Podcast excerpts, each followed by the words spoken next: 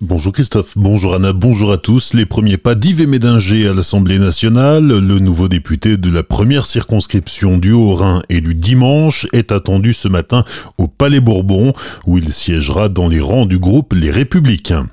Dans le même temps, dimanche, le maire de Houssen, Christian Klinger, a été élu sénateur. Il a désormais un mois pour rendre son écharpe de maire et éviter ainsi le cumul des mandats.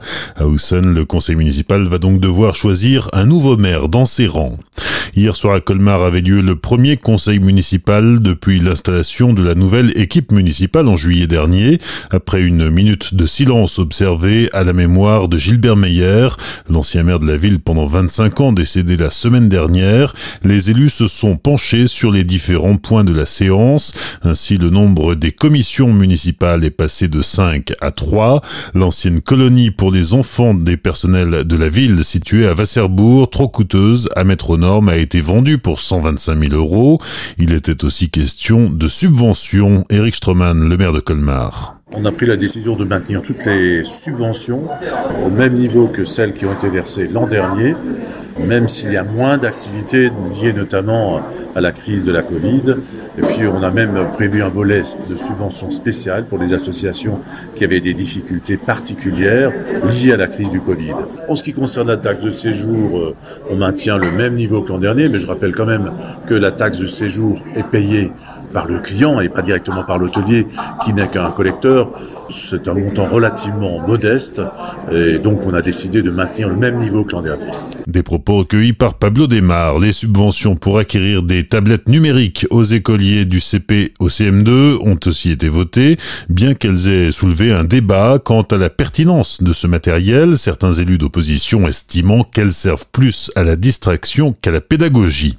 Malgré l'intervention d'Emmanuel Macron, la session du Parlement européen prévue à Strasbourg la semaine prochaine aura finalement lieu à Bruxelles, décision prise par le président du Parlement européen, David Sassoli.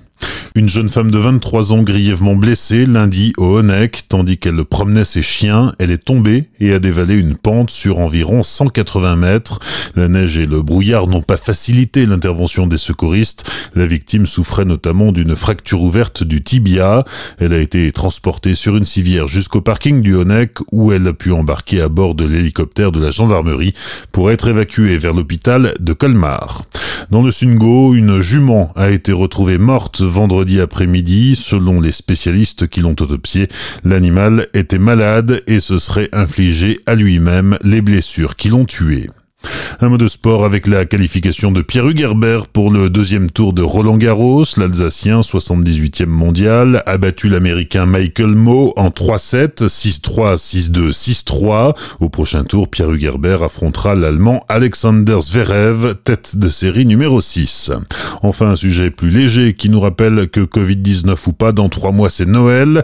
À Célestat, le service festivité de la ville propose pour la deuxième année consécutive un concours orienté vers de la table de Noël et de ses décors. Les candidats devront réaliser le décor d'une table autour du thème des contes et légendes de Noël.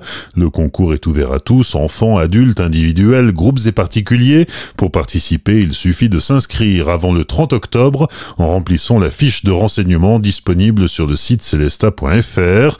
Les créations seront exposées du 28 novembre au 30 décembre 2020 au deuxième étage du complexe Sainte-Barbe. Bonne matinée, belle journée sur Azure FM, voici la météo.